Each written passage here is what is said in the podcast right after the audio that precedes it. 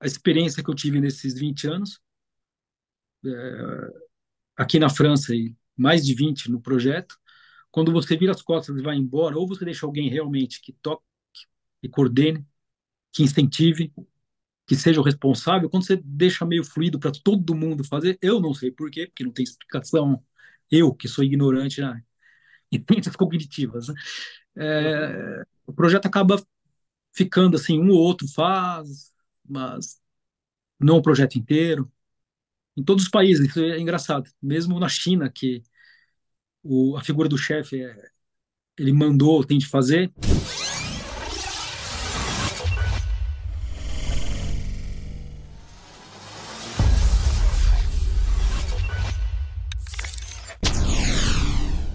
Doutores! Eu sou Ricardo Valente, oftalmologista aqui do Rio de Janeiro, idealizador do canal Fala Doutores, canal esse que você já vem conhecendo, vem tentando trazer as celebridades aí para brilhantar aí a nossa medicina, a nossa saúde. E hoje aí estamos trazendo uma celebridade internacional, doutor João Carlos das Neves, médico cirurgião torácico, doutorando pela USP, foi, foi, foi, foi parar em Paris, residindo hoje em Paris, trabalhando por lá, um super poliglota cara fala todas as línguas possíveis aqui, a gente vai descobrir um pouquinho disso. Idealizador dos mais modernos protocolos eras aí que tem no mundo. Vamos ouvir muito sobre isso. Fala, doutor João, tudo bem? Olá, Ricardo, tudo bom? Primeiramente, obrigado. Queria agradecer você, a gentileza, o carinho, e agradecer todo mundo que vai ouvir, discutir. Muito obrigado. Nada, a honra é nossa, sem problema nenhum. Vamos com tudo. João, já quero de cara isso, que eu já estou curioso aqui. O pessoal que te conhece já, já sabe mais ou menos aí do, do, do seu desenvolvimento, do seu projeto, mas conta aí um pouquinho aí desse teu. É, eu não sei nem se é filho mais novo, né? Acho que não, né? Esse é o filho mais velho, né? Começou há tanto tempo, mas fala um pouquinho aí desse, desse projeto maravilhoso aí que você vem implementando pelo mundo. Então, Ricardo, esse projeto é um projeto que trata sobre os cuidados perioperatórios, porque a gente ouve muito falar em pós-operatório, né? É, recuperação acelerada pós-operatória. Mas eu acredito que a gente deva começar o, a cirurgia no pré, né? No dia que a gente conhece o doente, aperta a mão, olha nos olhos e tem um compromisso com ele, com a qualidade, com a segurança. Então, esse projeto ele chama International, que eu espalho ele pelo mundo, Perioperative, que não é pós-operatório, Europrogram, porque fiquei 20 anos fazendo aqui na Europa, mas hoje em dia, como a gente desenvolve muito com os colegas de Shenzhen, na China, até eles propuseram o nome Eurasian Program. Mas é um programa que eu, na verdade, desenvolvi aí na Moca, né? Eu sou da Moca, sou de São Paulo, eu fazia no Instituto Brasileiro de Controle do Câncer, que fica ali na zona leste de São Paulo. Porque quando eu era residente, eu fui para lá e fisicamente operava eu e meus outros colegas residentes da minha idade. E quem inventava as condutas, os, o que ia seguir de rotina, éramos nós mesmos, nós mesmos, né? Porque nós éramos o próprio chefe, o próprio residente, o próprio interno, o próprio aluno, eu, enfim. Então a gente seguia exatamente o que estava no como evidência 1A, o que tinha de é, recomendação A. Então não havia ninguém acima da gente que dissesse para fazer diferente. Um exemplo, a recomendação daquela época já dizia para não deixar o paciente em jejum desde a meia-noite, por exemplo, no pré-operatório. E a gente conseguia, porque não tinha. Éramos nós apenas, né? Era ler a recomendação, ler a evidência 1A e implantar. Não usar o piáceo. Então a gente conseguia fazer facilmente, porque era uma estrutura pequena. Era eu e mais alguns colegas, até tem o artigo que você citou, que é o Fast Track Rehabilitation for uhum. cancer, uhum. Lung Cancer Lobectomy. Você vê lá que são aqueles colegas e então a gente lia os guidelines e aplicava. Então no fim a gente não inventou nada, né? Assim, nada. Depois inventamos algumas coisas, mas no fim tudo começou apenas por duas coisas. Acho que a principal, que era ficar perto do doente. Como era na Zona Leste, a gente pegava o metrô e ia, e depois o trânsito era ruim para voltar para dentro, dentro da cidade. Então a gente ficava do lado do doente. E a gente aprendeu muita coisa ficando do lado do doente, né? Então, tudo que eu vou te contar daqui para frente, eu posso resumir em uma palavra, não em duas. que é compromisso, né? A gente se comprometia a ficar ali do lado, e isso trouxe, então, a gente descobrir várias pequenas, médias e grandes condutas que traziam qualidade e segurança, né, para esses doentes. Quando que isso começou, João? 1996 eu comecei já a fazer algumas coisas e o projeto mesmo foi por volta do começo dos anos 2000, 2000, 2001, 2002, é da Você época da publicação. Você fica na USP quando? Quais são os teus anos de, de, de, de, medicina? Eu entrei em 91, na turma 79. Até foi uma turma interessante, porque o vestibular daquele ano teve um erro na impressão do manual, e eles puseram como peso 2 muitas matérias humanas. Então, muita gente desse ano eram pessoas que eram egressas de outras faculdades de humanas. Então, foi um, foi um ano interessante. Entrei em 91, acabei em 96 a graduação, Fui para residência em 97, mas fui para o Exército. Voltei de novo no R1 de cirurgia geral, ainda na USP, tudo na USP, em 90, 98. Depois eu fiz tórax também na USP. Aí fiz meu doutorado, fiz meu pós-doutorado e naquela época eu prestei um concurso de MS3, professor. Fui professor MS3 em RD e DP em 2008. Mas depois os europeus não paravam de me convidar para voltar e por algum motivo eu ter que ir para França. Ah, isso que eu queria te perguntar. Você, como é que foi essa tua, esse teu primeiro passo para internacionalizar? É... Teve ligação com, com a USP? É... Teve ligação com o Congresso? Teve alguma pessoa específica? Foi tudo responsabilidade sua que você foi correr atrás e fuçar? Como é que aconteceu isso, João? Então, Ricardo, fui no congresso, é, apresentei o projeto e mostrei que os pacientes é, de lobectomia, naquela época, não tinha ainda ninguém registrado uma lobectomia ambulatorial. Tá. Depois até te conto uma história é, é, é interessante, porque foi meio sem querer minha primeira lobectomia ambulatorial e depois eu comecei a fazer e apresentei no Congresso Mundial. Aí um professor, que era o professor da Universidade de Paris 5, que era o professor Marc Riquet. O Marc Riquet era o professor da cirurgia torácica, o chefe da cadeira de tórax, e ele operava no hospital novo, que tinha acabado de ser construído, alguns foi no ano 2000, o Hospital da União Europeia, né? Que é o Hospital Jorge Pompidou, que é perto da Torre Eiffel, até da janela a gente vê a Torre Eiffel. E ele viu no congresso, gostou, veio falar comigo me convidou para ir.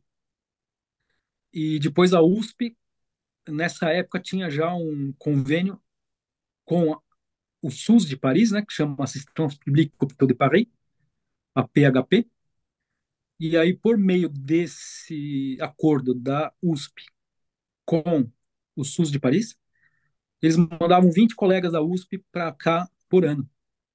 Uhum. E aí eu juntei útil ao agradável no fim, porque o Riquet pediu para a Publique me mandar para cá, e eu acabei vindo.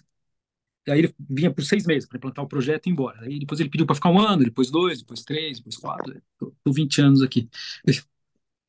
Ah, então ele que foi te enrolando, pô. Ele ia pedindo para esses projetos e crescendo e cada vez levando ele mais para dentro da França. Mas você sabe, Ricardo, que é, todos os projetos de cuidado perioperatório é engraçado, porque eu, eu viajo o mundo é, implantando e aprendendo dos outros, né? E todos eles têm uma coisa em comum, né? É, não deveria ser assim. Eu não sou antropólogo, não sou psicólogo, não sou psiquiatra, não sei explicar por quê. Mas sempre todos eles dizem, inclusive se for no aí no Brasil é muito famoso o, o, o antigo Eras que tinha, né? E no Eras uhum. dizia que, já que tinha que ter alguém fisicamente, um ser humano físico, né, responsável pelo projeto. Eu achava que não, porque você ensina tudo, pode ir embora, né? Mas eu não sei te dizer por quê. A experiência que eu tive nesses 20 anos, é, aqui na França, e mais de 20 no projeto, quando você vira as costas e vai embora, ou você deixa alguém realmente que toque e coordene, que incentive, que seja o responsável, quando você deixa meio fluido para todo mundo fazer, eu não sei por quê, porque não tem explicação, eu que sou ignorante na, em ciências cognitivas, né? é, o projeto acaba ficando assim, um ou outro faz, mas não o projeto inteiro. Em todos os países, isso é engraçado. Mesmo na China, que o, a figura do chefe é, ele mandou, tem de fazer. Quando você vira as costas e volta depois de uns meses, você vê que já mudou alguma coisinha, se você não fica lá. A não ser que alguns lugares onde ficou alguém que se responsabilizou. É o, é o que É, mas isso que eu queria te perguntar. Esse, esse, esse alguém que se responsabilizou, no teu ponto de vista, ele precisa ser melhor tecnicamente ou ele precisa estar mais aculturado? Ele precisa acreditar na essência do projeto ou ele precisa ser um bom executor, é, olhando para trás aí nos que deram certo? Bom, a primeira coisa, Ricardo, precisa alguém ter compromisso com o paciente, não compromisso com coisas que não sejam a qualidade e a segurança do doente, né? Infelizmente, alguns modelos de, não vou nem falar de medicina, porque aí já não é mais medicina, mas de interação, gente com diploma de médico e paciente, a qualidade e segurança do doente acaba competindo com outros interesses que não da medicina. Então tem que ter alguém compromissado, é isso sim. E outra coisa que eu percebi é os projetos ao redor do mundo onde o responsável não era o cirurgião, é, mesmo que fosse o anestesista, mesmo que fosse enfermeira, mesmo que fosse o fisioterapeuta ou alguém da administração, eles não tenham o mesmo resultado, a mesma qualidade, e vou dizer por quê. Por exemplo, eu faço uma lobectomia de pulmão, tiro o lobo superior direito, e o paciente de 75 anos, diabético, obeso e fumante. Aí eu subo ele imediatamente para a enfermaria ou pro, levo para o jardim comigo. Se ele tiver, sei lá, às vezes acontece, ele vai comer e ter alguma náusea. Se tiver o cirurgião do lado que operou o paciente e que falou com ele no pré-operatório e que propôs para ele a cirurgia e que viu a cavidade torácica lá dentro, fez, ligou os vasos, etc. Esse cirurgião, quando fala para o doente, pode comer, eu estou aqui do seu lado, e depois que ele come, vamos correr no corredor? Tem uns que não podem correr, então vão andar, né? Mas, é, por exemplo, vamos correr. Se não for o cirurgião que operou, quem não viu lá dentro, quem não fez a ligadura da artéria, da veia, é, obviamente vai fazer uma pergunta. Eu posso realmente correr com esse paciente? Eu não vou abrir. Uhum. Eu ouço direto essas perguntas, né? Hoje em dia não tem mais sentido, né? Falar, vai abrir a ligadura da artéria da veia porque a gente grampeia, né? Uhum. É, mas as pessoas ainda hoje perguntam isso. Então, é, ou então, se o paciente parece que passa mal, às vezes eu fazia com meus colegas é, muita é, cesárea, né? E aí, quando ia pôr a, a moça, assim, sentada, já dava uma náusea, às vezes, às vezes passava um pouquinho mal. Se você não tiver do lado, você que operou junto com o colega da ginecologia, da obstetrícia, e tiver alguém que não seja você, as pessoas têm a tendência de ser mais conservador. Eu já vi, inclusive, o paciente às vezes dá uma pequena náusea ou levanta rápido, e uma coisa sem passageira, de uma, uma tonturinha que vai passar em alguns segundos, e quando o cirurgião não está do lado, os outros colegas, por precaução, eu entendo completamente isso, coloca o paciente, deita de novo, põe de ponta cabeça, corre um soro de mil, uhum. é, faz um eletro, colhe uma enzima. É, então, eu acho que tem que ter um, alguém compromissado. Se for médico, os resultados, se for aquele que operou, os resultados são optimizados, né? Porque você que ligou a artéria e a veia, você pode falar, vamos correr no corredor, vem fazer é, flexão de braço na parede, vem fazer agachamento na, no corredor. E o paciente, como você, operou os colegas da enfermagem, da fisioterapia, vem que você está dizendo para correr, então ninguém tem medo de abrir uma artéria, né? Já quando não sim, tem quem sim, opera do lado, às vezes o programa não fica ótimo. Pô, mas aí você me cria um problema, hein, doutor João? Porque eu, eu entendo totalmente o que você está colocando, concordo com o teu ponto, mas aí você tem um problema de valor de tempo, né? Sim. O teu tempo de sala é espetacular, né?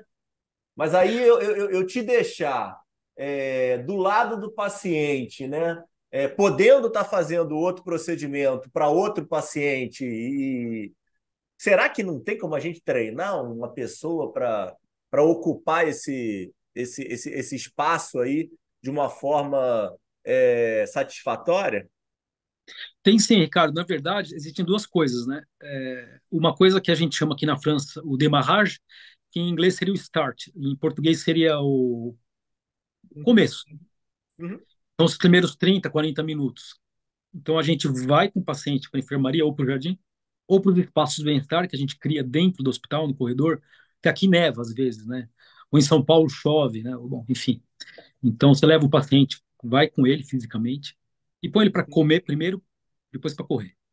Ou andar, se paciente que é um paciente que não que não corre. Ou ficar na bicicleta ergométrica, se alguém que por algum motivo nem andar pode, alguém que tem uma vertigem paroxística, por exemplo. Bom, geralmente, o tempo de subir, vestir o paciente, se ele não tiver vestido no centro cirúrgico, depende do hospital nesse caso, comer alguma coisa e correr, não dá mais do que 30 minutos, que é mais ou menos o tempo que induz a anestesia do próximo e limpa a sala.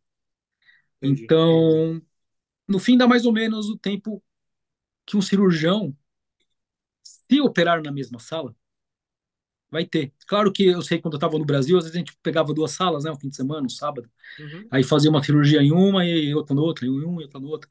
Mas se você se tiver residente, que vai pondo o paciente na posição, já vai abrindo os primeiros trocars, é o tempo que uhum. você sobe da comida, corre e volta, né? Entendi. Então, agora, se você sai do prédio, realmente, quando trabalhava em São Paulo, a gente operava o paciente, às vezes, em vários prédios diferentes, vários hospitais diferentes, e pegava trânsito de uma hora em São Paulo, né? Sexta-feira à tarde em São Paulo, eu operava no hospital que era depois do Rio Pinheiros, da ponte, e outro antes do Rio Pinheiros. Então, atravessar o Rio Pinheiros, dependendo de que lado vá, às seis da tarde de uma sexta-feira que chova, é, realmente eu não aconselho por ninguém de 75 anos para correr no corredor no hospital que você saia fisicamente. Porque se realmente o paciente tiver necessidade de alguma coisa é, que o cirurgião possa resolver, é, não vai ter ninguém, o pessoal vai ficar com medo, vai deitar ele, vai dar um rebote negativo. Vão deitar, fazer eletro, é, enzima, aí vão esperar você chegar para levantar de novo. Mas aí o paciente, ele mesmo e a família, já ficam abalados psicologicamente. Né? Aí você vai ter que trabalhar tudo isso de novo. Então, o cirurgião, ele precisaria ficar do lado do doente depois da cirurgia, uma meia hora mais ou menos. E depois, realmente, ele pode deixar com o fisioterapeuta que estava com ele no corredor quando ele correu a primeira vez. Que é o que eu tenho tinha feito, tenho feito durante uns anos aí no Brasil um fisioterapeuta que até quero agradecer muito, que é o Rafael Braida, que é assim, é alguém que é comigo para todo lado. E o Braida, ele a gente chama de Magic Braida, né? Porque ele fazia muita terapia integrativa, né? Aurículo baseado em evidência, massagem baseada em evidência, cupping baseado em evidência, um A, não um B. E aromaterapia, etc. E ele é, cuidava dos doentes depois desse, dessa meia hora, né? Ele ficava, continuava correndo, fazendo massagem, hipnose, auriculoterapia, enfim, tudo que ele sabe fazer que eu não sei. e me diz o negócio, João. É, obviamente que você começou falando que, primeiro de tudo, a gente precisa de, de uma saúde e principalmente de profissionais correlacionados que acreditam na qualidade, que acreditam numa medicina. É... Eu estou pensando aqui em diferenciada, mas não, medicina que deveria ser feita, vamos falar dessa forma. É... Isso, infelizmente, para a gente começar a conversar, muitas vezes não acontece. E você não consegue encontrar esses profissionais. Mas eu tenho certeza que você é convidado e chamado diversos locais do mundo, mesmo por pessoas que não acreditam tanto em tudo que você acredita. Como é que são os números aí em relação a grandes números, né, em relação a melhorias, em relação como é que o pessoal te, te, te, te contrata e te, e, e te encontra? Doutor João, por favor, vem me ajudar a implementar isso daqui, porque é, a gente está precisando de uma melhora. Como é, que, como é que são os números aí dentro do teu projeto que trazem grande benefício para o paciente? Ricardo, acontece assim, eu sou funcionário público aqui na Europa, né? Então tenho o meu salário do hospital público. Quando alguma universidade pública, como o que eu mais vou é Shenzhen, na, na China, me, me, me convida, ou, por exemplo, agora acabei de receber de novo um convite dos colegas do México, que eles gostam muito do projeto, da Universidade do México também. É, quando são universidades públicas, é, eu tenho meu salário na França, então eu peço que eles só não me façam gastar nada, ou seja, me uhum. ponham no avião, me peguem no aeroporto e me devolvam no avião. E o meu salário é o que eu já ganho aqui na França. Claro que aí é, eu tenho essa facilidade de quando eu saio, eu continuo tendo meu salário. Então, na verdade, é, tanto o curso que eu dou quanto a implantação do projeto em hospitais públicos ao redor do mundo, eles não pagam nada. Para não dizer que nada é a passagem de até lá, de avião, ou trem, e de depois me deixar no hotel ou na casa de alguém e me devolver em casa, né? Basicamente, basicamente o, o custo é isso e o benefício. Um dia, um CEO de uma grande operadora de saúde de São Paulo, brasileira, uma top mesmo, foi foi o curso aqui em Paris e ele calculou o quanto eles economizariam em dinheiro, né, é, dentro do modelo dessa operadora, não francesa. É, eles economizariam a cada 100 euros que eles investem numa lobectomia, eles precisariam investir apenas 27 euros. Economizaria 73. Esse é o cálculo de uma grande operadora uhum, uhum. aí do Brasil. Top. É, agora, claro que depende de cada sistema de saúde. Aqui na França, é, o paciente é, é, a gente custa por diária, né?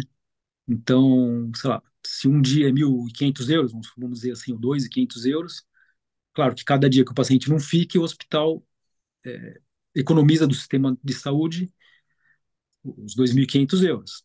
Agora, aí no Sim. Brasil, por exemplo, ou no hospital privado que pague por procedimento, é claro que alguém que sai de uma mesa de uma lobectomia pulmonar não precisa ir para UTI, não precisa tomar soro na veia não precisa tomar antiemético porque não vomita, não precisa ficar tomando remédio para dor porque a gente ditou a solução, que é uma das coisas que tira a dor. É, ele vai correr no jardim, ele quer, ele faz ginástica, faz e faz expandir o pulmão. Dá para tirar o dreno. E se o paciente tiver condição biopsicossocial e quiser, pode ir para casa? Alguns deles podem.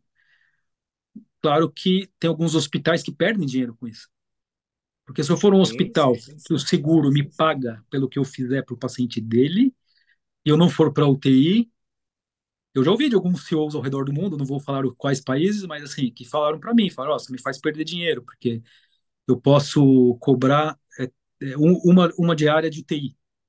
Você me uhum. fez perder essa diária, mas três dias, os cinco na enfermaria que o seguro ia me cobrir. O paciente que quis ir embora no mesmo dia, ele foi embora, eu perdi tudo isso. Assim, para mim, aí, aí, alguém que até tinha diploma de, de médico disse isso para mim. Para mim não interessa. Aliás, é curioso, porque um dia eu estava falando com um colega que me convidou para falar com o CEO, que veio é, de outro país, e ele queria implantar o, o, projeto no hospital privado deles. Aí ele falou, eu conversando com o CEO, cara a cara com o CEO, e esse colega que me convidou atrás do CEO, por um motivo da cadeira onde estava posicionado. E aí o CEO falou para mim assim: Olha, João Carlos, eu quero que você implante o seu projeto nos pacientes que eu pago a conta, que são do meu seguro, do meu hospital. Mas os pacientes que são do outro seguro, do qual eu recebo o dinheiro e quem paga são os outros, eu, eu não quero que você faça. Eu falei assim para ele, falei, olha, eu entendo que o senhor não seja médico e fale isso, mas para gente que é médico, isso é impossível, porque a gente quando sabe uma coisa que diminui risco e complicações, a gente faz, né?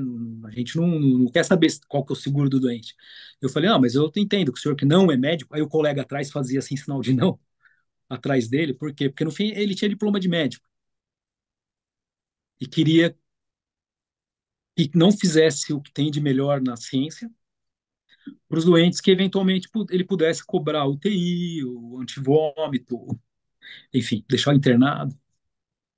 Então isso não é existe, né? É, é, não, infelizmente, né? Isso aí é o, é o mundo que a gente está vivendo, né? E, é o mundo que a gente vive. É, é, de certa forma, é o jogo que a gente tem que jogar, né? É, é, é difícil, é difícil, é difícil, difícil demais. Mas em, em relação a, a, taxa de, de contaminação, é, de, de melhora para o doente, de melhora para o paciente, acho que você colocou muito bem a questão é, de, de, de, viabilidade financeira, vamos colocar dessa forma, é, e acho super interessante. Contei aqui inúmeras é, pessoas diferentes aí, personalidades diferentes assistindo o episódio. Mas vamos, vamos, vamos, vamos, vamos ficar na, na, na, na nossa essência aqui, um objetivo é, do paciente em si. Como é que como é que são os números de melhora para o doente mesmo, por mais que cause prejuízo financeiro? Na verdade, é, causa ganho financeiro, né? É, é, tudo isso. A gente economiza 73%, mas. É, aliás, uma frase que eu falo para os internos, para os residentes, para os estudantes, Ricardo, eu falo: a, a, medicina de verdade, né? Que é, a medicina que a gente olha no olho do doente, pega na mão, conversa, é, ela é muito barata, né? Porque a gente faz diagnóstico sim, sim conversando com o doente, pondo a mão, pondo o estetoscópio, palpando, a gente evita muita complicação e muita heterogeneia de estar do lado, de conversar, bom, enfim. É, então, o que traz de bem para o doente, né? Então, vamos lá. Da minha parte, eu comecei com a cirurgia, mas hoje em dia a gente pode fazer isso também em pacientes não cirúrgicos. É, o fato de a gente seguir o que está já preconizado pelas evidências, um A, com recomendações A, por exemplo, vou dar um exemplo. A gente está do lado do paciente para controlar até quando ele pode beber água com carboidrato e às vezes com ou sem glutamina. Uhum. Se a gente está do lado do doente, a gente consegue acertar o time disso. Se a gente não está no hospital, não está do lado, às vezes as pessoas acabam deixando o paciente em jejum por mais tempo. É, então, um exemplo simples, né? É, quando a gente acaba uma cirurgia de um paciente que bebeu água com carboidrato até a hora da cirurgia, é, a gente consegue dar comida imediatamente na mesa de cirurgia ainda. Acaba de fechar o último ponto de uma lobectomia pulmonar, de uma colecistite, de uma esterectomia, aberta ou fechada, pouco importa, a gente consegue já dar comida na mesa de cirúrgica. Claro que depende da enfermagem, da CICIH, para determinar o que pode entrar como dentro do bloco, né? Geralmente são coisas industrializadas, aquelas bolachinhas de pacote, aquelas coisas assim. Não vai comer nada que não seja autorizado dentro do bloco. Então o paciente já come imediatamente e não tem estase. Então não tem aquele vômito de estase. E a gente vê que, por exemplo, em colestectomia, esterectomia, mulher jovem que não fuma vomita muito, né? E mesmo que a gente não faça o piace. Então, é, ela não tendo esse, essa iatrogenia de ficar de jejum uhum. iatrogênico, uhum tendo estase, é, ela não vomita, então ela come, não vomita. E o não vomitar não é apenas uma coisa simples e técnica, né? Não vomitou, pode de alta, é um critério. Além disso, isso também. Mas o paciente, quando ele come e não vomita, e fala, nossa, doutor, mas eu já posso comer? Pode. Uhum. Isso também dá um empoderamento. Ele vê que ele as coisas estão dando conforme já tinha sido conversado, né? Você vai comer, você vai correr no jardim, você vai ganhar massagem, você não precisa ficar. Se tudo der certo, não precisa de soro na veia. Não que a veia não esteja ali permeável, né? Mas não tem nada pendurado. Sim, sim, o paciente sim, pode correr, pode pôr sua roupa. Até tem uma história interessante. Um dia eu operei uma paciente aí no Brasil. E aí a gente punha a roupa dos pacientes dentro de um saco que a enfermeira etiquetava, falava com a CCH para ir estéreo pro estéreo não, não limpo para o bloco para vestir os pacientes na mesa cirúrgica, depois que acabava a cirurgia. Aí a gente até na RPA fez uma salinha com um espelho grande, que eu mesmo fui comprar, eu e o fiz o, o Braida, né? A gente foi, pegou o carro, foi comprar um espelho grande, assim, para as mulheres se vestirem, né? E a gente sabe que mulher não, descabelada, sem maquiagem, às vezes não gosta muito de, de sair por aí. Uhum.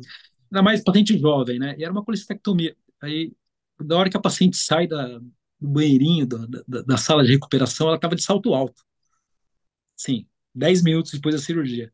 Aí a gente ia falar, putz, mas você vai andar de salto, alto? Aí ela virou pra gente e falou assim: Nossa, doutor, eu sem meu salto alto não sou ninguém. Aí tivemos de andar muito com cuidado com ela devagarzinho, porque essa não correu, ela de salto alto. Mas só para dizer que pequenas condutas do tipo seguiu o que diz a recomendação, a, a ciência de dar água, dar carboidrato, não deixar o paciente hipotermia, é, o, o, anestesi, o, anestesista, se ele confia no cirurgião, que ele vai infiltrar plano por plano, ah. não só a parede, não só a pele, o gordura sim, sim, o músculo, sim. e o peritônio, a pleura, o pericárdio, mas ele vai instilar algo anestésico e antirreflexo nas vísceras. Ele vai fazer uma anestesia tanto somítica quanto esplâncnica. Isso faz com que o anestesista não precise dar tanta da droga sistêmica. Isso ajuda muito o anestesista a acordar o paciente no último ponto até antes. Se tiver entubado, até estubar o paciente antes de a gente fechar a parede, porque a parede está infiltrada com essa solução. E até a minha esposa, ela é anestesista, né? Ela, a gente brinca que é, a gente pode fazer uma equação onde a altura da barraca entre o cirurgião e o anestesista prediz o outcome do paciente. Porque se o anestesista uhum. mete a barraca lá em cima, ele não quer conversar com o cirurgião e vice-versa, né? Então vai, vai ser um mundo esquizofrênico, né? O cirurgião vai fazer o que der na cabeça dele ali, o anestesista. Agora, quando a gente trabalha com a barraca olho no olho, é, a gente fala para o anestesista, né? Ó, já tirei o pulmão, então agora eu vou e tirei os linfonodos, eu vou drenar e fechar.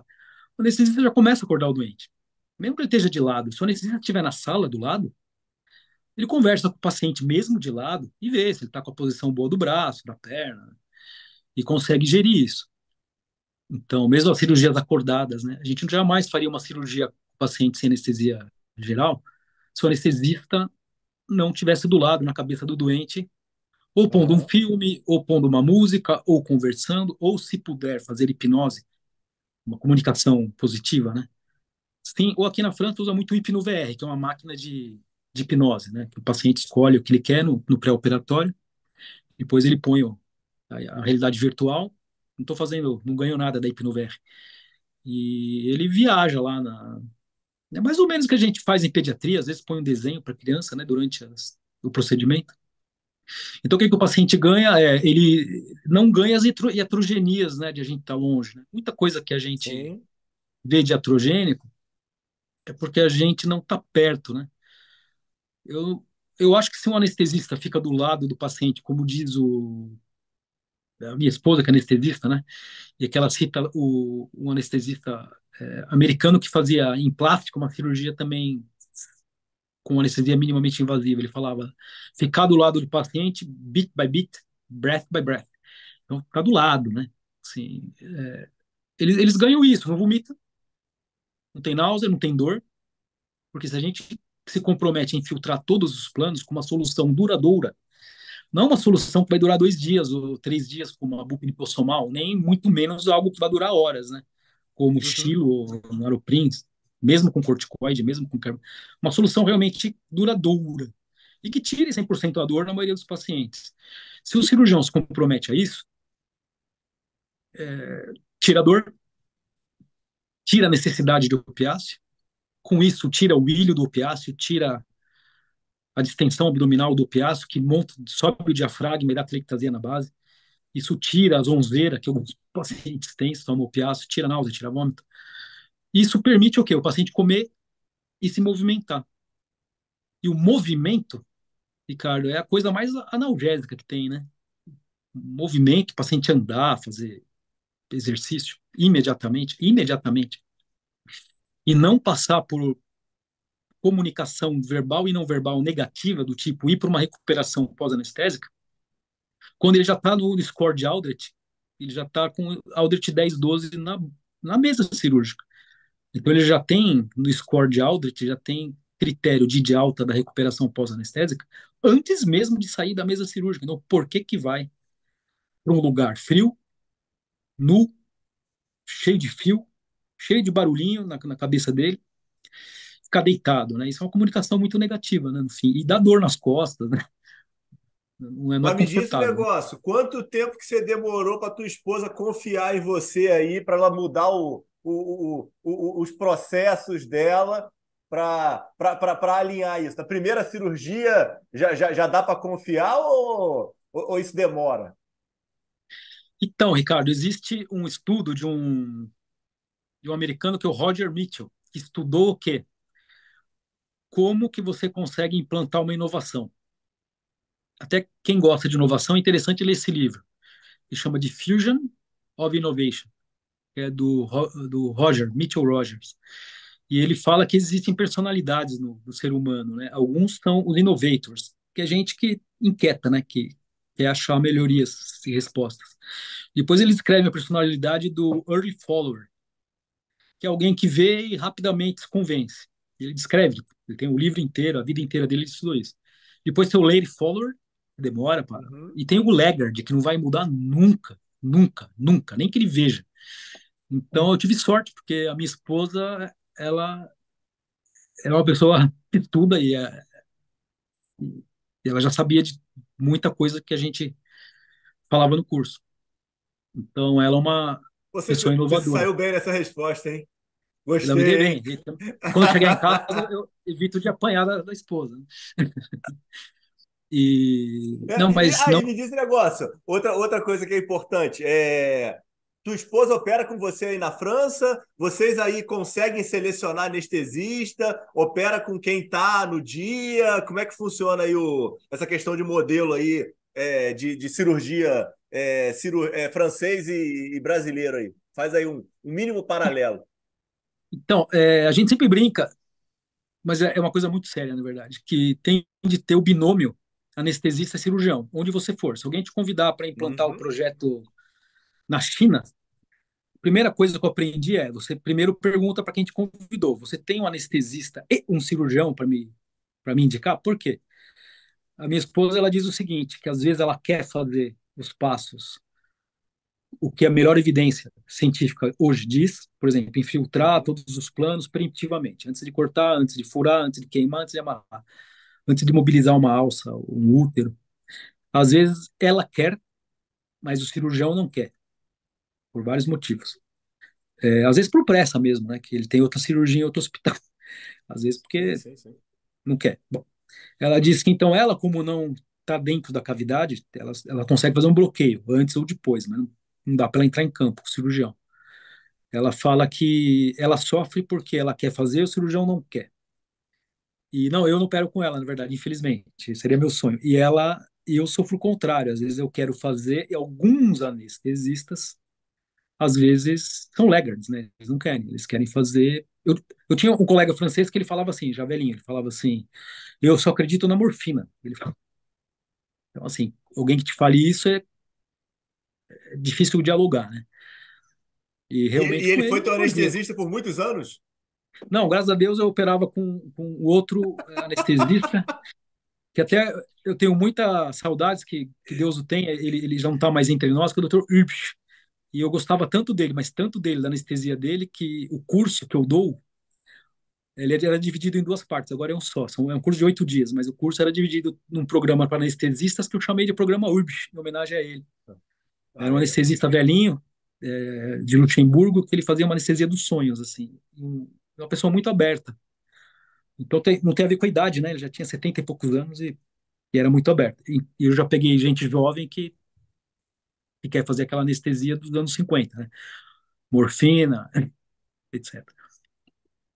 E João, me diz um negócio, agora dando uma volta em tudo, é, hoje aí, depois de a- alguns episódios que a gente tem aí no, no programa, eu tenho uma certeza que a, a, a, a infância, a essência e a origem de tudo é, diz muito de quem a gente é hoje. Como é que, como é que foi esse início de todo aí na Moca? Fala um pouquinho aí de como é que era a ausência ou a presença dos seus pais, como é que foi a tua infância mesmo? Muitos estudos, era muito ligado à música, artes, esportes. Como é que foi esse início? Você sabe, Ricardo, que isso é muito importante, porque eu tenho até uma teoria sobre isso, que eu não vou me delongar aqui, mas eu vou responder a sua pergunta, que vem muito a calhar. A Moca era um bairro industrial quando era criança, né? Assim como a ABC ali, tem muita indústria. E meu pai e minha mãe, eles brincavam com a gente, falavam assim, é, como ali tinha muita indústria, eles falavam assim, em ciências exatas, você não consegue mentir nem um minuto, né? Em ciências biológicas você consegue mentir alguns anos, em ciências humanas você consegue mentir alguns séculos. Por quê? Porque tinha muita fábrica o emprego que tinha era industrial, né? Então era assim, você consegue pôr essa máquina aí me fazer uma peça?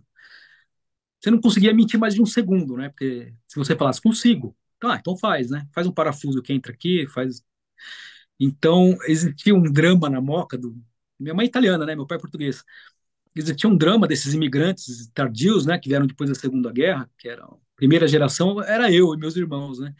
Então era, era um desespero de estudar, né? Porque é, minha mãe falava assim, filho, ela tá viva ainda, né? Ela, ela ainda fala, filho, nós já na pobreza nós já temos. Falava tudo errado, ainda fala. Então estuda para ser útil, para não ser um inútil, né?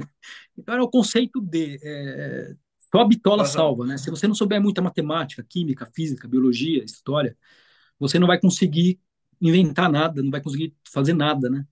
Então existia assim um, um drama de, de, estudar e até era engraçado, né? Meu pai é de origem judaica, né? E ele trazia sempre um livro para mim. Ele falava que, é, que, que era o povo do livro, né? Eles eram o povo do livro. E nem que seja de, de mil cruzeiros na época, né? Ele sempre trazia um livrinho para mim e me mandava ler, né? Então tinha isso quando era criança, assim, esse na Moca, esses filhos direto de imigrantes. A gente era mais pobre do que os brasileiros que viviam ao redor, que já estavam há várias gerações no Brasil, obviamente. E existia que a única saída nossa era ir para a escola pública. Eu fiz a vida inteira escola pública e estudar bastante, porque achava-se que tinha que entrar na universidade pública, que e daí sim desenvolver coisas para a sociedade, né? que era o conceito de ser útil ou inútil da minha mãe. então, Quantos assim, irmãos. João? Tenho. Tenho um irmão que já morreu, é, teve um câncer ah, de, de pâncreas, que era enfermeiro. E minha irmã, que está em São Paulo ainda aí, também inventa umas coisas, trabalha com finanças, ela inventa umas equações também. Mas, mas, mas, mas, to, mas todo mundo tinha que estudar, esse, esse era o caminho. Esse era o caminho. Inclusive, depois até eu fico preocupado, e a, a mãe da minha esposa, minha sogra, ela é demógrafa, e ela da Unicamp, e ela estuda imigração italiana, né? Eu até pedi para minha sogra, para minha esposa, falei, fala para sua mãe estudar os oriundi, né? Porque eu tenho uma impressão, tenho uma impressão minha, muito subjetiva, que muita gente que foi formada com esforço do povo brasileiro público, uhum. É, que foi para a UITA, para a Unicamp, para a USP, é, usou o esforço do povo brasileiro, inclusive eu, né? Eu me coloco nesse e depois, por algum motivo, voltou para a Europa, né? Eu acho que isso foi uma fuga de cérebro muito maior do que talvez a historiografia brasileira cuide. Talvez se alguém se debruçar sobre esse assunto, porque os japoneses também vão para as universidades, mas eles são decassegue no Japão, como meu cunhado e minha cunhada são de origem japonesa, mas eles voltam, né, para o Brasil. Agora o, o europeu de primeira geração, ele ele volta para a Europa e, e fica, né, por vários motivos. Né? por motivos culturais, como, por exemplo, em medicina, a gente consegue aqui fazer uma medicina tratando só do doente, sem precisar honrar compromissos impostos por coisas não médicas, né? De, e então acho que houve uma fuga de cérebro muito grande, eu acho. Ainda não vi nenhuma literatura, até tento, procuro aí no Brasil, mas parece que é um assunto que não, não interessa muito por enquanto aí. Talvez um dia vai interessar, não sei se um dia vai mas eu acho que muito europeu, filho de europeu dessa época, estudou né, a vida inteira com dinheiro público, o esforço do povo brasileiro público. E, como eu pensei, eu, eu prefiro desenvolver o projeto aqui, longe de gente que sabote por motivos não médicos e voltar para o Brasil e ensinar de graça, como eu e o Braida fizemos e como minha esposa faz, tenta ainda hoje lutar aí para fazer implantar no Brasil de graça, do que do que se eu tivesse ficado aí, talvez submetido a uma hierarquia com interesses não médicos. Ela começou a, a construir o modelo com vocês ou ela fez o curso aí de vocês?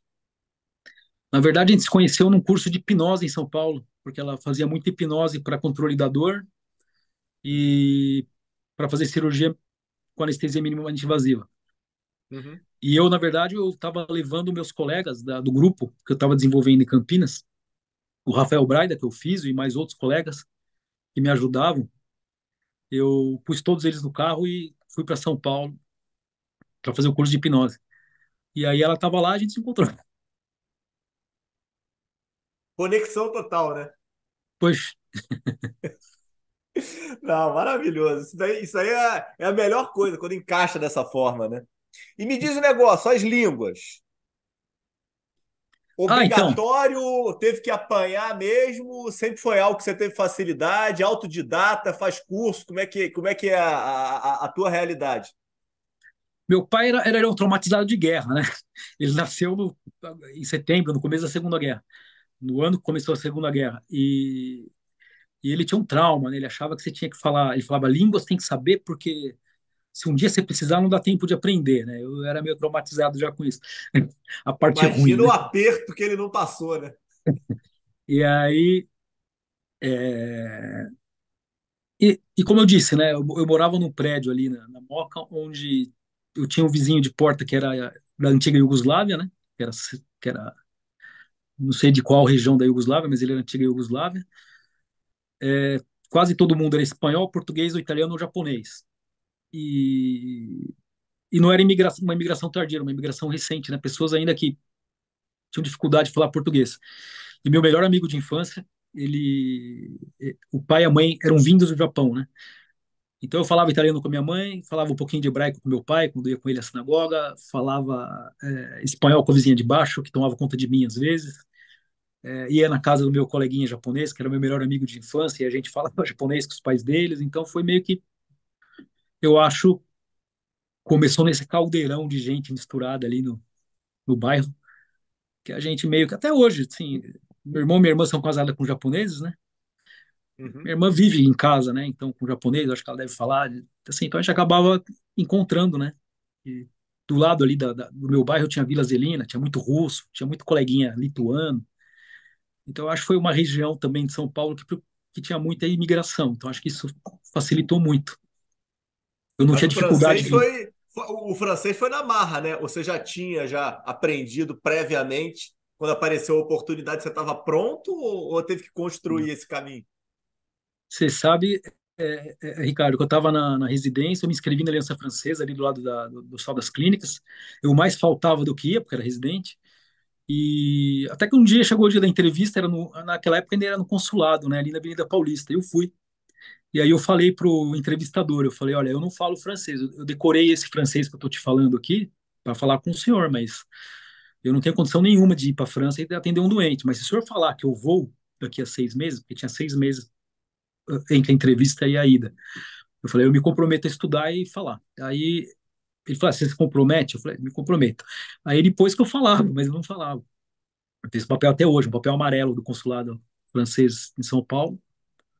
E aí fui estudar, então. Mas no fim, é aquela coisa, né? Você estuda e, você aprende mesmo. Quando você chega aqui, tem que alugar uma casa, abrir uma conta no banco e o paciente começa a falar com você. Aí, no fim, eu não falava, não. O francês eu aprendi com 30 e poucos anos. Mas é fácil, o francês é uma língua muito parecida com o português, né? O uhum. chinês eu desisti, né? Eu vou para a China, eu tentei começar porque... É... Desistir é ótimo. Eu desisti pelo seguinte, vou contar por quê, porque um dia eu fui, eu perguntei lá pro, pro meu colega, né, falei, como é que eu falo respire lentamente? Ele me ensinou em chinês, mas em chinês tem aquele negócio do tom, né, que fala tsu, tsu, tsu, tsu, é, é diferente, eu não domino isso. E aí ele falou para mim, ó, sei lá, vou, vou chutar, né, não é assim, falou, ah, é tsu, wo, wu, sei lá. E em língua latina, quando você vai fazer a hipnose ou a comunicação positiva, vamos supor, o paciente está tá respirando. Então, existe uma técnica de, no final da frase, você diminuir o volume e ser mais grave. Então, em vez de falar assim, respire lentamente, Ricardo, você fala, Ricardo, respire lentamente. Então, esse mente, no final, a gente usa no, nas línguas ocidentais todas, né, que eu já, uhum. eu já acabei fazendo. Aí eu fui mudar o final da frase. Na hora que eu, em vez de falar tu, wo, o, eu falei tu, wo. Todo mundo pulou e ficou olhando para mim, até o paciente abriu o olho, regalou. Eu não sei o que eu falei até hoje. Mas eu falei, não, eu não vou me arriscar, não. Eu não sei o que eu falei, mas todo mundo ficou chocado. O paciente pulou da me, diz, me, diz, um negócio. Em que momento aí da tua estruturação acadêmica excepcional é, você começou a, a avaliar e perceber os benefícios da, da hipnose e de outras é, vertentes aí dentro da, da saúde que te agregaram, te deram esse background todo hoje que você tem. É, você veio de uma medicina completamente cartesiana, né? Como é que foi isso? Essa, esse, essa chave, esse, esse turning point aí? Então, Ricardo, tem duas, duas fases, né? Uma, antes da, da medicina que a gente não aprende na USP, teve a medicina que a gente aprende no Ocidente, né? Que é operar, dar remédio, etc. quando você pergunta, eu perguntava na época, por que que depois de uma lobectomia não pode comer arroz e feijão? Eu nunca tinha uma resposta que me convencesse. Por que, que o paciente não pode andar, não pode correr? Não tinha uma resposta que me convencesse. Então eu comecei a procurar quais que eram as evidências de que não podia comer, que não podia, e não tinha, né?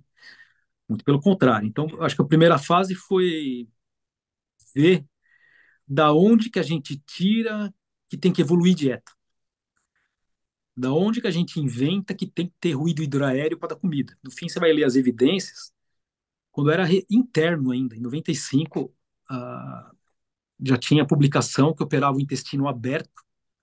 Da Cleveland Clinic, se não me engano, esse trabalho de 95. Que eles ressecavam o cólon ou intestino delgado, aberto na época, e dividiam em dois grupos prospectivos, né? Sorteava o cara para comer sem ter ruído ou comer só quando tivesse ruído. O grupo que ia melhor é o que não esperava ter ruído, já comia logo, né?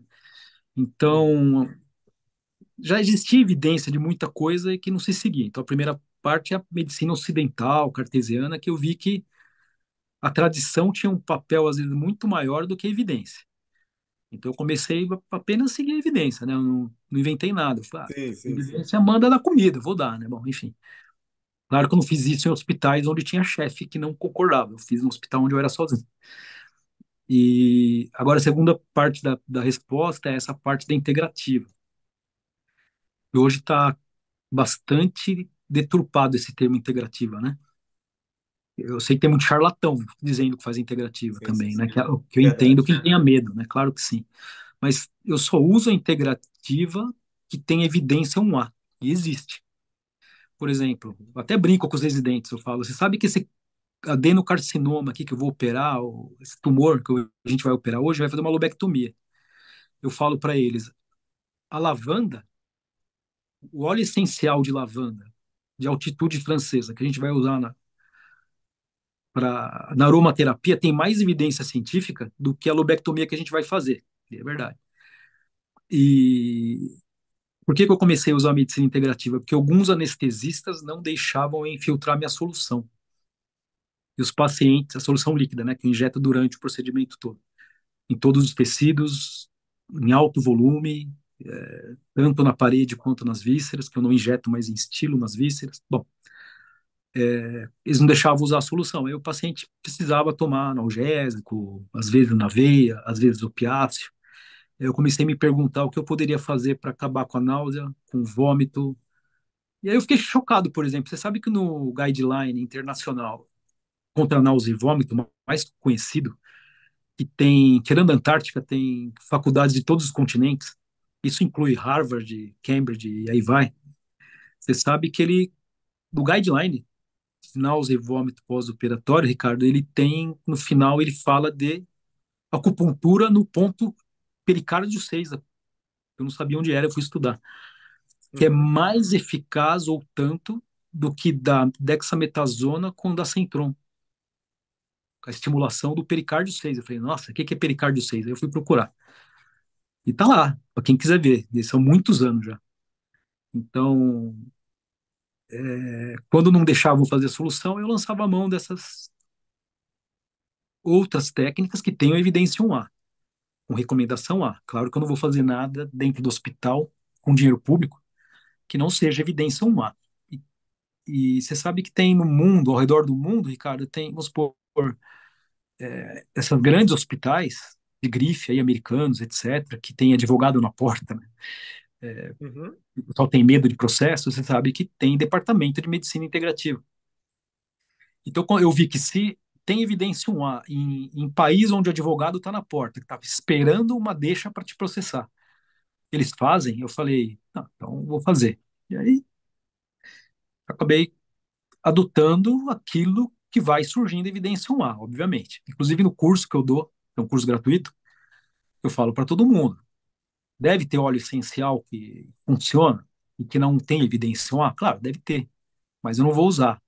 Porque dentro do hospital público, com dinheiro público, eu preciso de uma evidência lá para fazer. Senão, é melhor esperar um pouquinho. Vamos esperar. Se alguém fizer, ou a gente mesmo fizer, é ok.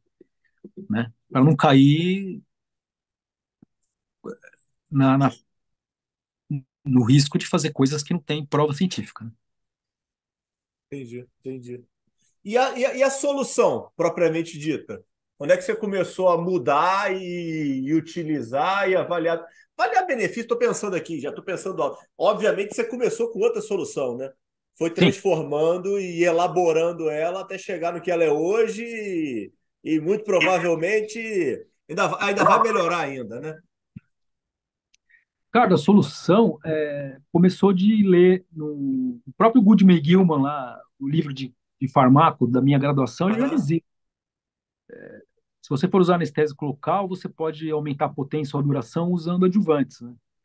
E desde a década de 50 isso já é feito, né?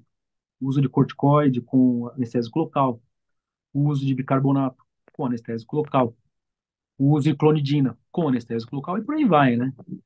E só que algumas cirurgias, Ricardo, vamos dar um exemplo. Você faz uma bariátrica aberta, né? Às vezes tem de converter. Ou uma toracotomia um tumor que é grande não vai sair por vídeo. Você vai ter que abrir a parede torácica. Ou uma lombotomia. São cirurgias dolorosas, né? É... Às vezes, o anestésico local você consegue para um adulto colocar 20, 40 ml, diluindo ou não. 40 ml para uma toracotomia um pancoast que vai tirar parede torácica junto com o lobo, ou para uma lombotomia de um paciente grande, não dá para nada. Uhum. Então eu precisava de volume. Só que o problema do volume é que aí você dilui, né? Aí eu falava brincando para os meus colegas, se eu diluir mais do que isso aqui, vira homeopatia, né? Vai ficar só uhum. memória do anestésico local. Então eu tinha que ter o quê? Eu tinha que ter volume, mas com sinergia, né?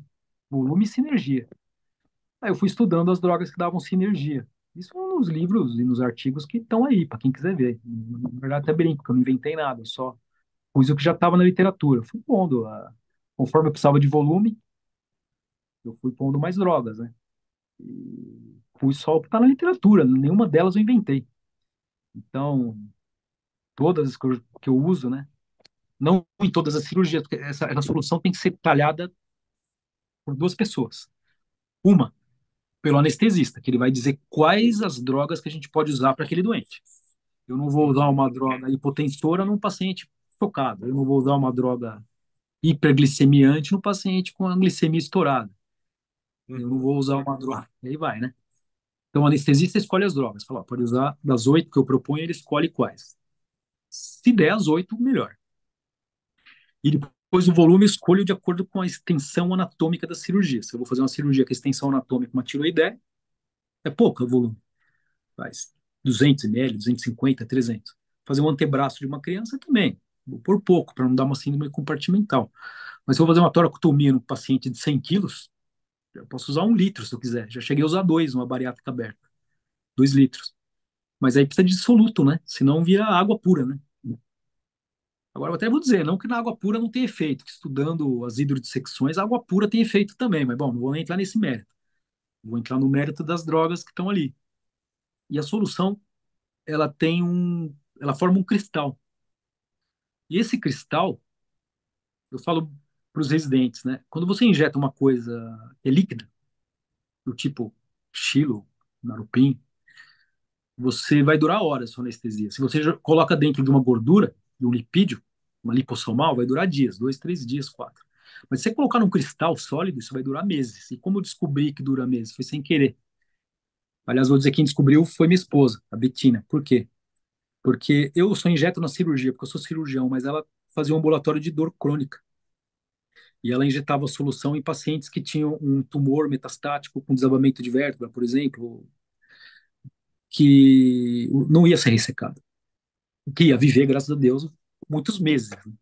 E ela injetava solução para tentar tirar a dor ali de alguns dias. E a gente descobriu, sem querer, sem querer, foi uma surpresa. Os pacientes ficavam em média três meses, três meses sem dor. Então esse ambulatório da Betina, doutora Betina Bassanese, né, que é, ela faz isso no SUS, é legal. Ela desenvolveu todo um projeto nos pacientes do SUS, inclusive uhum ela comprava o material assim, ainda compra, né, do bolso dela, né, o ultrassom para injetar, é, o material de medicina integrativa com evidência 1A. Ela, ela, e ela acabou descobrindo isso, que durava três meses mais ou menos. Que eu não sabia, porque tirava a dor da uhum. cirurgia, o paciente não tinha dor, eu não sabia até quando ele teria dor, né? Sem tomar remédio. Foi ela que descobriu, na verdade. Mas me diz o um negócio, olha aqui. Hoje você já está com teu teu renome, você está reconhecido. É... Como é que era essa história no início? Botava o mapa lá. Eu sou anestesista do doutor João. Meu Deus do céu, mas eu não quero operar com esse louco aí de jeito nenhum. Ou não acontecia nada disso? Acontecia. Acontecia. É, ainda acontece, né? Porque, como, como diz o Mitchell Rogers, que escreveu Diffusion of Innovations, né? É, tem gente que não aceita nenhuma inovação, independente de quem vem implantá-la, né? Mas quando eu era residente, eu tive muita sorte, porque quando eu fui para o Instituto Brasileiro de Controle do Câncer, eu tinha um anestesista, que era o Dr. Mário. Eu tenho que tirar o chapéu para ele, porque era um homem muito compromissado com o doente, um ótimo anestesista. E eu sentava, fazia um briefing, né? Sempre, que ainda faço, né? Sempre faço um briefing, um debriefing, né? Com a equipe toda. E eu discutia com ele o que eu podia pôr de, de, de infiltração, né? E ele sempre também muito estudioso, a gente estudava junto e, e, ele me ajudou a fazer essas primeiras anestesias no IBCC, nos anos 90, e, e a gente tinha resultados incríveis. Foi lá que foi a minha primeira lobectomia ambulatorial, que depois eu descobri que foi a primeira lobectomia ambulatorial da literatura, que foi sem querer também. O paciente perguntou para mim, doutor, eu posso ir embora?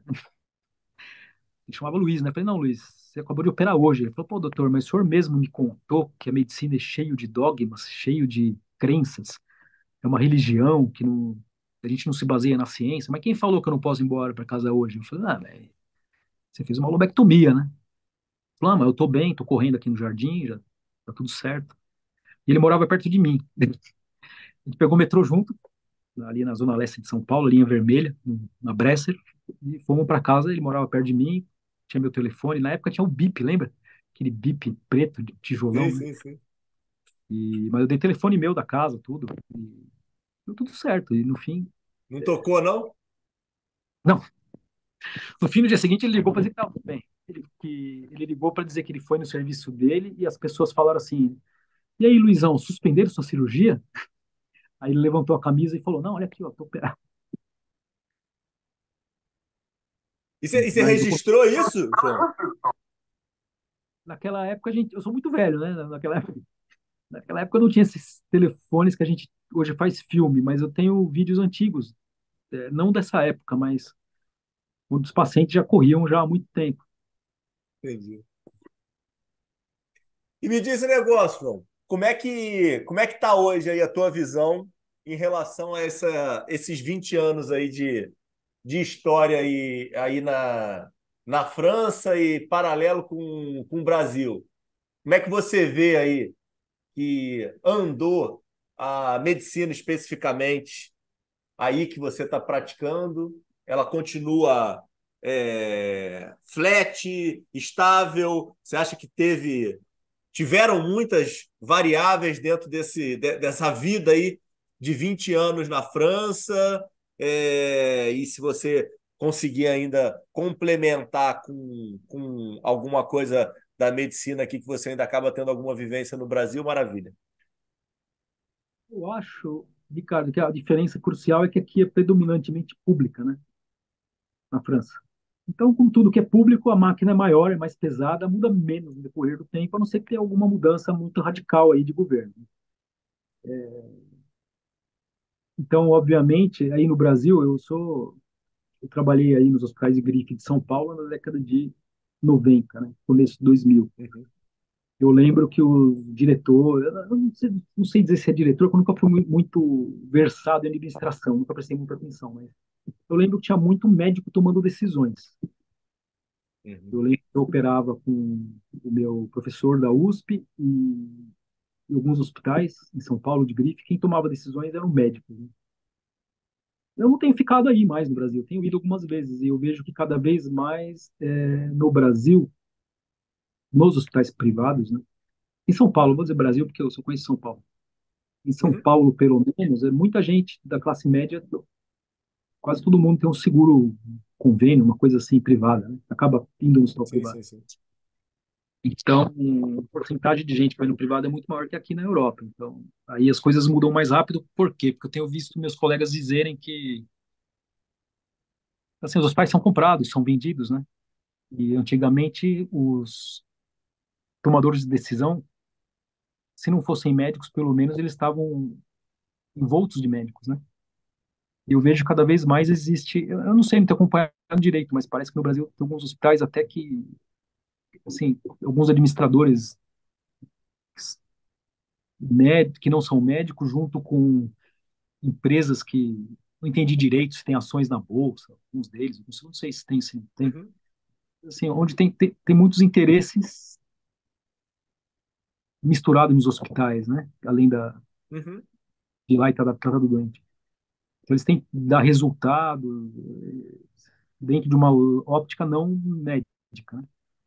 Então, daí eu não posso falar muito, mas, mas aqui não muda muito, né? Porque aqui é público, é mais ou menos o que, que já era quando cheguei, né?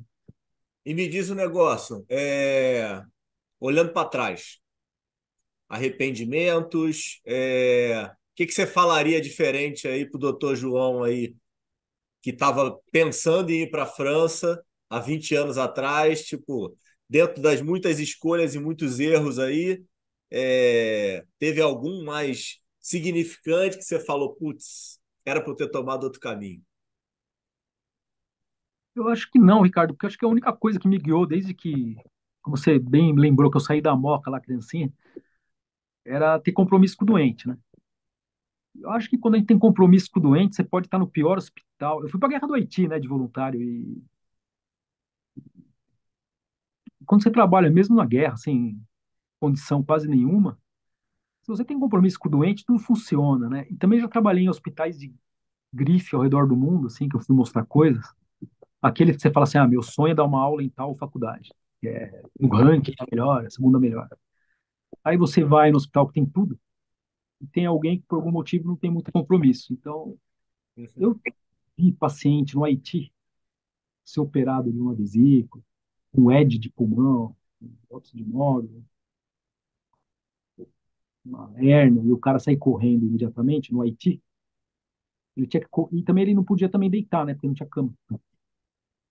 Então, quando eu saía desse hospital, até era engraçado, porque eu fui com outro colega meu brasileiro, que também é da, da USP, e a gente ia andando assim pro o, dito hotel, né? E a gente cruzava com um caminhão a lenha na, na rua, porque tinham convertido os caminhões a lenha, porque tinha tido um terremoto, um furacão e uma guerra civil. uhum, E eu nunca tinha visto aquilo, caminhão a lenha, né? E as pessoas nuas na rua, duas, porque não tinha, tinha roupa, duas. E de noite, quando tinha uma lâmpada de tungstênio, assim, um soquete presa em uma bateria, as pessoas se juntavam ali em volta, que era a única luz que tinha. Então, assim, e a gente ganhava uma garrafa de plástico de água de manhã, que era aquela água que a gente ia beber no dia, porque a água estava contaminada com cólera na época. E nessa situação, os pacientes corriam e não tinham dor. E às vezes eu vou em lugares assim de grife no mundo ou aí no Brasil e que os pacientes saem de uma cirurgia com tudo do que eles precisam de bens materiais em volta uhum.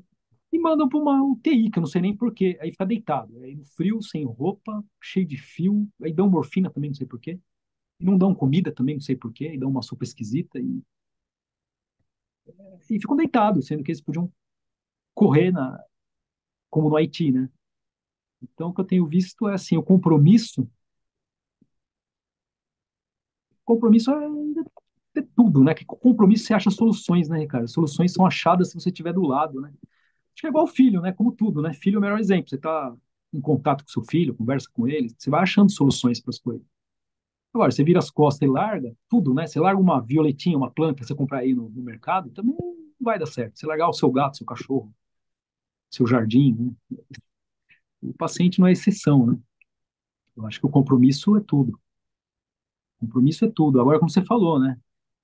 Ele custa um pouco de dinheiro, né? Porque você fazer uma cirurgia a Sim. menos vezes por dia, porque você não quer mudar de prédio, você quer ficar com seus pacientes, vai te custar isso em dinheiro se você estiver no sistema privado. né?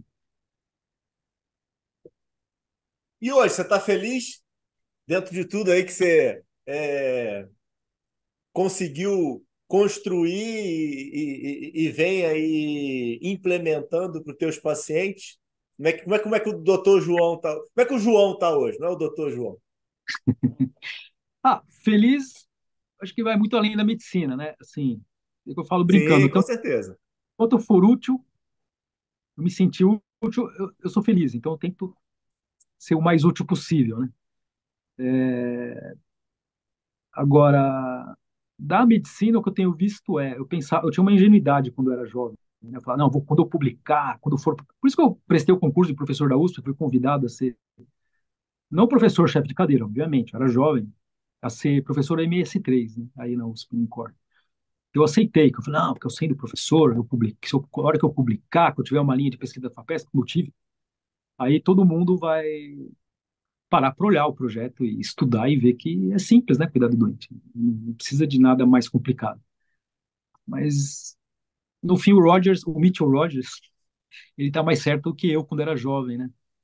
A gente vive num mundo que tem pessoas de todos os tipos, né? Com todo tipo de nível de comprometimento, seja com paciente, seja com coisas que não seja o doente. E quando eu era jovem, eu ficava revoltado, né? Eu cheguei a brigar mesmo fisicamente com pessoas, assim, porque não queria fazer o que eu acreditava pelo doente.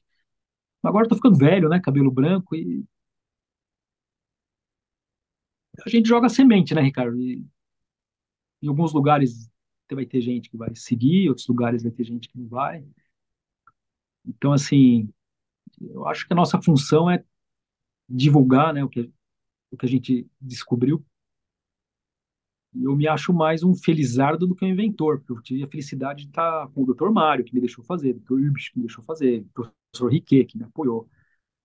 Porque mesmo que você, você invente uma coisa muito boa, você chega num lugar que não te deixam fazer, fazer você não faz, né?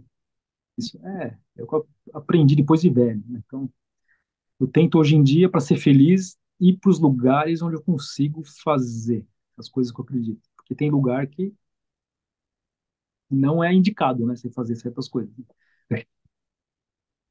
Eu não vou dizer em que país que foi, mas já foi ameaçado fisicamente de implantar o projeto. É mesmo? Eu e o físico do carro e fomos embora. É, porque tava a gente perdendo dinheiro. Pô, que roubada. É, é. Não, não tem jeito. Tem jeito, tem jeito.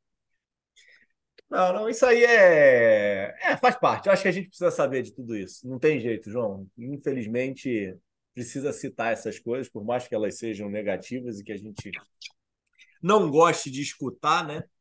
Mas é, é, é como a gente já falou, é o jogo que a gente está jogando. De alguma forma, a gente precisa aprender a jogar e, sinceramente, a, tua resposta para mim foi até surpreendente e o mais engrandecedora possível, né? Que não tem arrependimento se você faz aquilo para melhorar o, a realidade dos teus pacientes. Acho que não podia ter uma essência melhor. João, queria te agradecer assim, imensamente.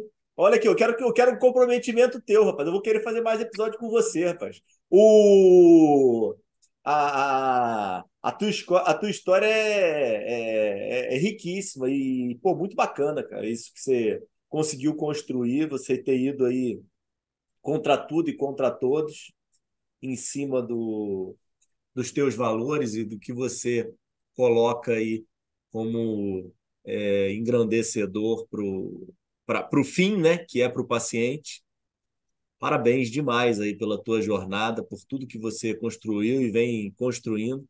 Coloca aí de verdade o canal totalmente aberto aí. Me bota depois, me fala, me manda depois no WhatsApp link e tudo aí que, que você puder aí para que a gente puder divulgar o máximo possível esse teu trabalho aí espetacular. Parabéns de verdade. Faz aí tuas considerações finais. Obrigado mesmo.